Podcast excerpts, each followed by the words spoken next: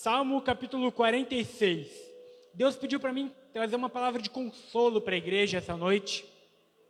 E eu não sei se você precisa de consolo, se você tem enfrentado alguma dificuldade na tua vida, se você tem passado por alguma luta específica. Mas todos nós, de uma forma ou de outra, enfrenta lutas na vida. A gente tem enfrentado luta como sociedade, crise, doença, pandemia, é, desemprego.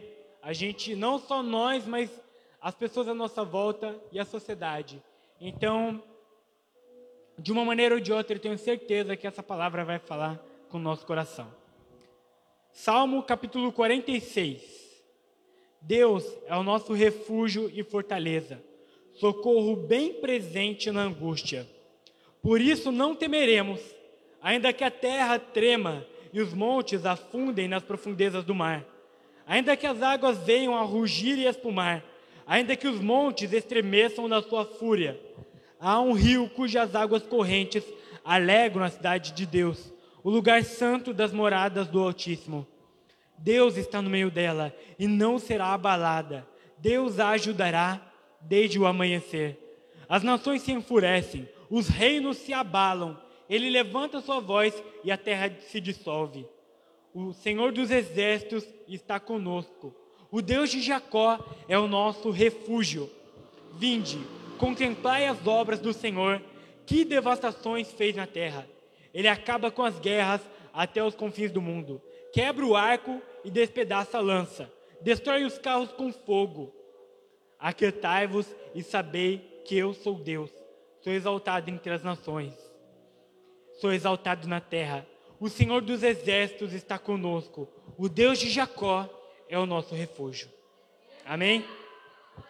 Fecha seus olhos e ora comigo. Pai, nós te agradecemos pela tua palavra. Nós te agradecemos, Pai, pela promessa de refúgio, de proteção e de consolo em meio às dificuldades, em meio aos problemas da vida, Pai. Nós sabemos que ainda que todos os problemas do mundo se levantem contra nós, ainda que nós enfrentemos crises, ainda que nós enfrentemos por todo tipo de dificuldade, nós cremos que em Ti nós encontramos refúgio. Em Ti, Pai, a segurança e proteção. Então, essa noite, Pai, fale com cada coração que se encontra angustiado diante dos problemas da vida. Pai, fala com cada coração e apresente refúgio e consolo, Pai que nós possamos essa noite colocar a nossa esperança em Ti e somente em Ti, Pai. Em nome de Jesus. Amém. Glória a Deus. O salmista começa esse salmo matando a charada toda. Olha, Deus é o nosso refúgio e fortaleza. E aí eu parei para analisar um pouquinho, parei para refletir, eu com os meus botões, e estava pensando o que é um refúgio, o que é uma fortaleza. Qual é a diferença de um para o outro? Porque Deus ele não é só o nosso refúgio, ele também é a nossa fortaleza.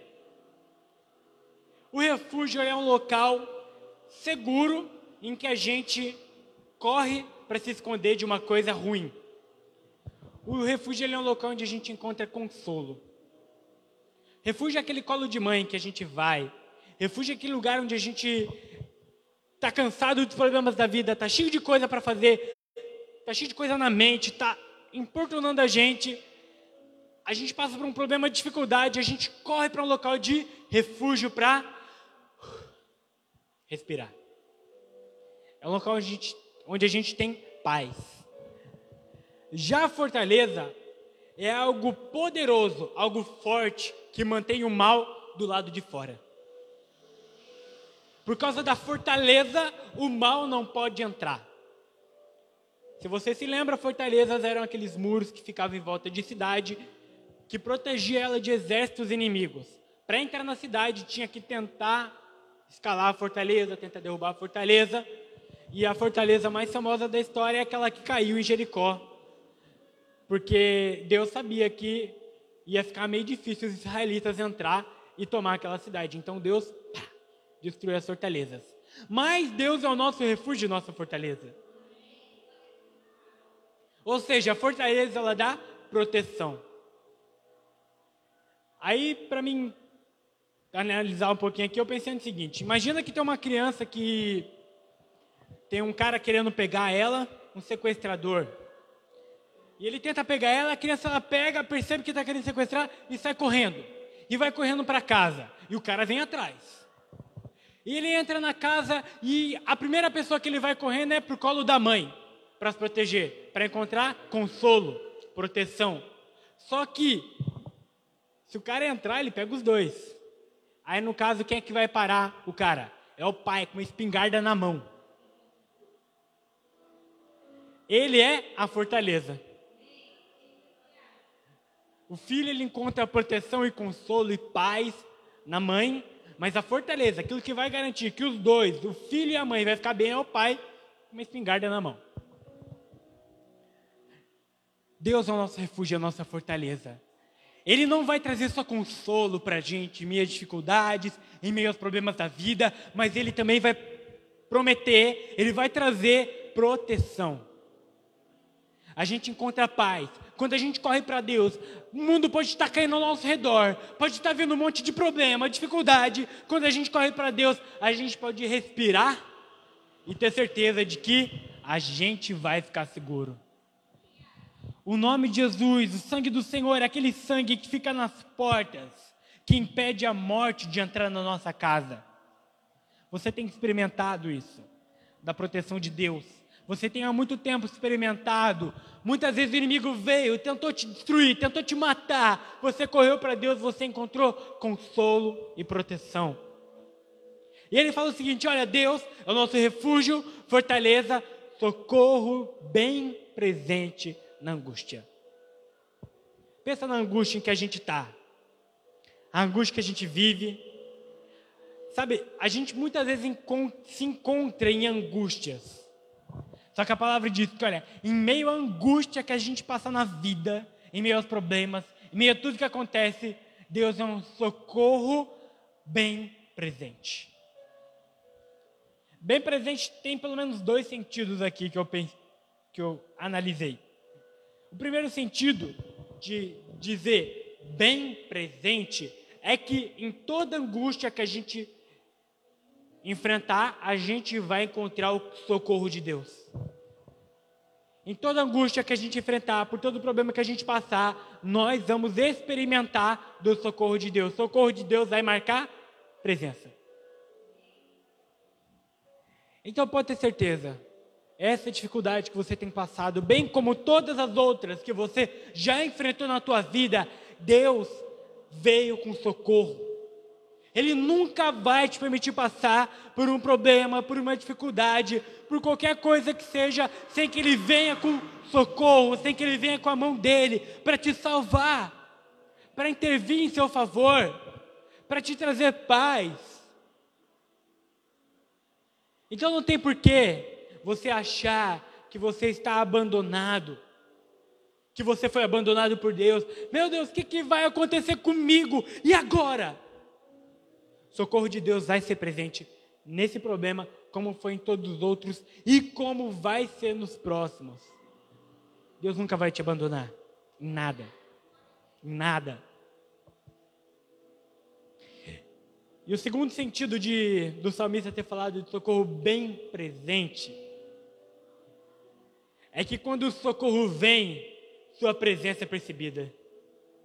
A gente percebe Sabe, quando a gente está passando por uma dificuldade tão grande, a gente está desesperado, nós tamo, não sabemos o que fazer, meu Deus, o que, que vai acontecer agora? E de repente, Deus estende a mão. De repente ele age. De repente aquela situação muda. De repente aquela pessoa volta a falar com você. De repente aquela porta se abre. De repente aquela doença curada completamente. De repente os de repente de Deus quando você, quando vem o socorro, ele marca presença. Ele muda todo o ambiente. Eu não sei se você já experimentou, tenho certeza que você já experimentou o momento em que você estava desesperado, pensando, meu Deus, e agora? E de repente Deus chegou. Você se encheu de, de ânimo, de alegria e pôde respirar. Eu lembro de um filme que eu assisti, Resgate do Soldado Ryan. E eu estou me sentindo chique, porque uma vez eu vi o Luciano Subirá citando esse filme, então estou no nível do cara. Mas eu não vou citar o que ele citou, é uma outra parte. No final do filme, eu vou te contar um spoiler. como ele diz, o filme é de 97. Você deveria ter assistido há décadas. No final do filme, é um filme de guerra. Tem um, uma, uma pequena parte do exército da tropa dos aliados que estavam lutando contra os nazistas cercado. Eles estavam cheios de nazistas à volta dele, tinha tanques de guerra vindo, tinha vários generais vindo em direção a eles para matar aquele pequeno grupinho de soldados lutando pela paz e pela liberdade. Estavam desesperados, mas de repente, o capitão, quando ele estava lá caído, já tinha tomado um tiro, já estava morrendo. De repente, ele percebe os bombardeiros dos aliados vindo bombardear os nazistas, vindo salvar eles. Naquele momento, podia ser bombardeiro, mas era bombardeiro que estava lá para salvar eles. Ele pôde respirar e pensou: chegou a salvação para a gente. Tanto que ele fala: nossa, são anjos jogando bomba que vieram para salvar eles. Aquela parte você uh, respira do filme. Falando em filme de guerra também, eu sempre cito, vou sempre citar não sei se você já assistiu as Crônicas de Nárnia. Estão cansados de eu citando, né? Naquele momento em que está acontecendo o combate, tem a, a rainha do mal combatendo contra o povo de Nárnia, e ela está ganhando com o povo das trevas, com os seres das trevas. Ela está avançando, está derrotando todo mundo, mas de repente o leão chega rugindo. E assim que ele chegou rugindo, todo o povo sabia: a vitória é nossa. Quantas vezes você já experimentou Jesus rugindo contra os seus problemas? Quando Jesus ruge contra os seus problemas, você bate no peito e fala: pode vir inimigo, pode vir dificuldade, pode vir enfermidade, pode vir, pode vir, que eu venço vocês todos você se enche de ânimo e fala: agora a vitória é minha. Porque a presença do socorro de Deus te enche de ânimo e de motivação para continuar lutando. Você tem certeza, a vitória é minha. Porque o leão da tribo de Judá rugiu em meu favor. Ele fala: olha, por isso porque Deus é meu refúgio, minha fortaleza, socorro bem presente na angústia. Ele fala aqui, por isso não temeremos. Porque ele tinha certezas que levavam ele a não temer diante das dificuldades, diante das lutas, por mais que ele se vesse cercado por, por inimigos, por mais que ele se vesse cercado por problemas, ele tinha certezas que fazia com que ele não se desesperasse esperasse. Ele sabia que ele encontraria refúgio e consolo em Deus. Ele sabia que Deus iria proteger e, nos, e manter o mal do lado de fora. Você dorme tranquilo, sabendo que Deus está na tua porta aguardando. Você dorme tranquilo. Ele também sabia, uma outra certeza que ele tinha, é que nós, o povo de Deus, nunca enfrentaremos uma única angústia sem o socorro de Deus. Sabe, é isso que vai blindar a tua mente. Sabe por que é que você se desespera? Sabe por que, que a gente se desespera? Quando está passando por problema, quando está passando por dificuldade, quando nossa família está se perdendo, quando está tudo desabando ao nosso redor, porque a gente pensa, ah, dessa vez Deus não vai me proteger. Dessa vez Deus não vai fazer nada por mim. Ah, porque eu não mereço, porque Ele já me salvou tantas vezes, Ele vai me salvar de novo. Ah, porque dessa vez eu, ó, eu plantei tal coisa, eu vou colher. Ah, porque isso aconteceu, não. Dessa vez Deus não vai fazer. o que vai manter a gente seguro é saber de que Deus nunca vai permitir que a gente passe uma única angústia sem trazer socorro. E quando você perceber o socorro chegando, você vai se encher de ânimo e isso não vai te deixar ficar com medo. E outra coisa, por mais que você ainda não tenha visto Deus agindo em teu favor, se lembra. Você tem que fazer igual o profeta disse, olha, mas eu quero trazer à memória aquilo que me traz esperança. Traga à memória aquilo que vai te trazer esperança. Se lembra de todas as vezes que Deus te abençoou. Se lembra de todas as vezes que estava tudo caindo ao teu redor. Deus veio e mudou a situação. Quando Deus veio e fez um milagre. Quando Deus veio e curou. Quando Deus veio e abriu a porta. Se lembra de tudo aquilo que Ele fez por você. Para você não temer as dificuldades que você estiver passando hoje.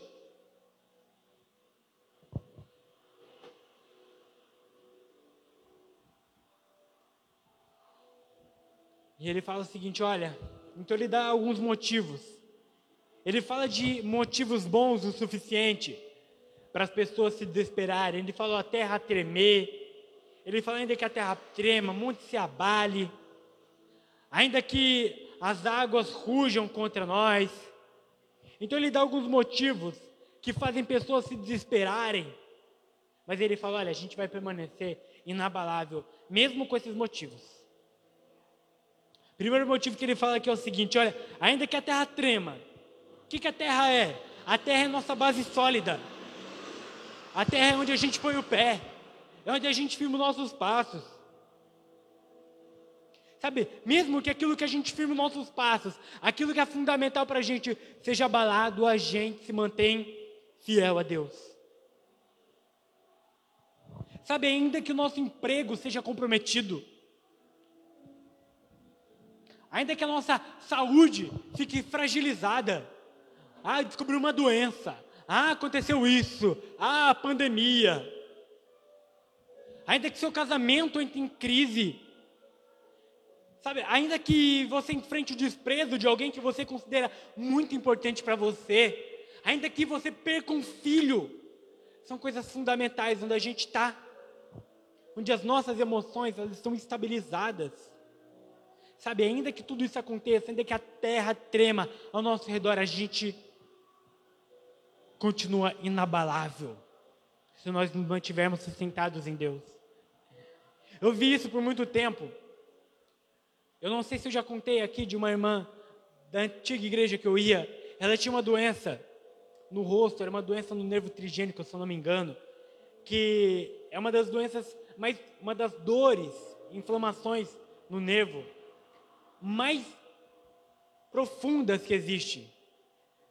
Existem níveis de escala de dor que a OMS coloca e está no nível máximo. É uma dor maior que a dor do parto, que ela sentia todo o dia no rosto dela. Imagina você ter um parto no rosto, todo dia. Todo dia. Só que mesmo com essa dor terrível, com a saúde dela fragilizada, às vezes os filhos dela não levavam ela para a igreja. Mesmo assim, ela estava todo culto na igreja. E ela morava a quilômetros da igreja. Às vezes ela estava lá sentadinha no cantinho dela, com dor, colocava um lencinho na cara dela, ficava miudinha, encolhidinha lá. Na hora que eu olhava para ela, todo, cara, eu me emocionava. Eu pensava, nossa, eu quero uma fé dessa. Sabe? Adorar a Deus, ser fiel a Ele, quando tudo vai bem, quando você não está sentindo dor nenhuma, está tudo bem. Agora, só quem já experimentou ser fiel a Deus, com uma doença, com uma dor, sabe o que, que é presença de Deus de verdade. Sabe, ainda que a saúde, que é algo fundamental, onde a gente está pisado, porque se a saúde vai bem, tudo vai bem. É uma base sólida, é a nossa terra em que a gente pisa. Ainda que aquilo estivesse tremendo, tivesse um terremoto, ainda assim ela se mantinha fiel a Deus. Isso permanecia, mesmo assim ela permanecia inabalável. Algum tempo, alguns meses, pouco mais de dois meses, ela venceu tudo isso. O Covid tentou acabar com ela, mas ela acabou com ele e agora está com Jesus. se manteve fiel até o fim, independente de qualquer coisa. E é isso que o salmista fala: olha, ainda que a terra trema debaixo do meu pé, ainda que aquilo que é fundamental para mim esteja se abalando, eu me mantenho fiel a Deus. E é isso que a gente tem que fazer. Olha, meu casamento não vai bem, estou fiel a Jesus mesmo assim. Ah, minha saúde não vai bem, estou fiel a Jesus. Ah, estou desempregado, continuo fiel a Jesus. Ah, minha família está se perdendo, meus filhos estão indo para as drogas, sei lá o que está acontecendo. Continuo fiel a Jesus. Nada disso vai me abalar. Ele fala: olha, ainda que os montes se derretam, o monte fala de autoridade, ainda que as autoridades do mundo, ainda que governantes subam e caiam do poder, ainda assim eu continuo fiel a Deus. A União Europeia está desesperada com a pandemia, sabe? A, a, os economistas do mundo estão desesperados com a crise. Os poderes dos políticos estão desesperados. Meu Deus, o que, que a gente vai fazer? Os montes derreteram. As autoridades estão caindo, estão se dobrando diante de uma doença. Ainda assim, ainda que eles se dobrem, ainda que eles percam autoridade, a gente permanece os mesmos, onde a gente está. Daniel, ele ele servia ao exército da Babilônia, o, ao império da Babilônia. O império caiu. Ele não ficou chorando, não, ele não ficou desesperado, não. Ele continuou na posição dele, na posição espiritual e na posição social. Se eu servir aos babilônios, vou servir aos persas.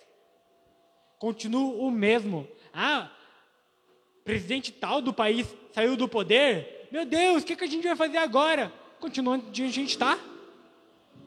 Ah, agora fulano de tal foi eleito. Continuo onde eu estou. Isso não vai me mudar. Isso não vai me abalar. Ah, meu Deus, porque agora vão promover leis que vão proibir a igreja. Vão colocar leis que vão fazer com que não sei o que aconteça. Ué, a gente vai fazer o quê? Continuar onde a gente está. Continuando pregando o evangelho do jeito que a gente sempre pregou continuar sendo fiel a Deus do jeito que a gente sempre foi. Fecha igreja, abre igreja, a gente vai continuar os mesmos.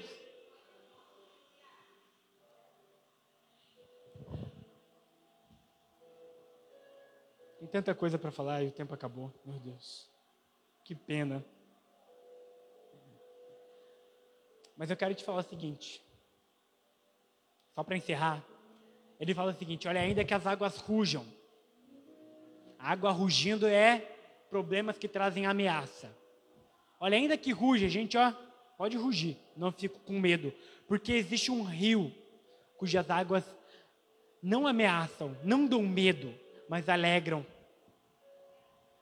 essas águas que rugem, que dão medo, que faz as pessoas se desesperarem, são os problemas da vida, é olhar para as coisas do mundo, mas as águas que alegram é olhar para Deus, é ter esperança nele, de que ele vai agir, ele vai prover, ele vai curar, ele vai transformar, ele vai fazer o que ele faz de melhor, milagre em nosso favor.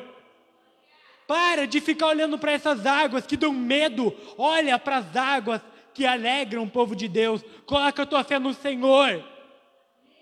Que mesmo em a dificuldades, mesmo em aos problemas, nós permaneceremos alegres, inabaláveis, fiéis e esperançosos nele. Paulo disse: Olha, alegrai-vos na esperança, para que vocês possam ser pacientes na tribulação, se vocês perseverarem na oração. Dependa de Deus e não das coisas do mundo à nossa volta. Amém? Feche seus olhos, feche seus olhos, ora comigo. Pai, nós te agradecemos pela tua palavra. Agradecemos, Pai, por tudo aquilo que nós ouvimos essa noite, por tudo aquilo que o Senhor ministrou aos nossos corações, Pai. Eu te peço, Pai, em nome do Senhor Jesus, coloca ânimo, consolo, fé e esperança na tua igreja, Pai, para que mesmo em meio aos problemas que nós temos enfrentado, mesmo em meio às dificuldades da vida, mesmo em meio àquilo que fica falando e soprando na nossa mente o tempo todo, dizendo que não vai dar certo, que nada vai acontecer, que o pior vai acontecer, Deus, mesmo em meio a isso tudo, Pai, que a gente coloque o nosso coração a nossa esperança é em Ti, Jesus, porque sabemos que o Senhor vai estender a mão em nosso favor. Eu abençoo a Tua igreja, Pai, em nome de Jesus. Amém. Deus.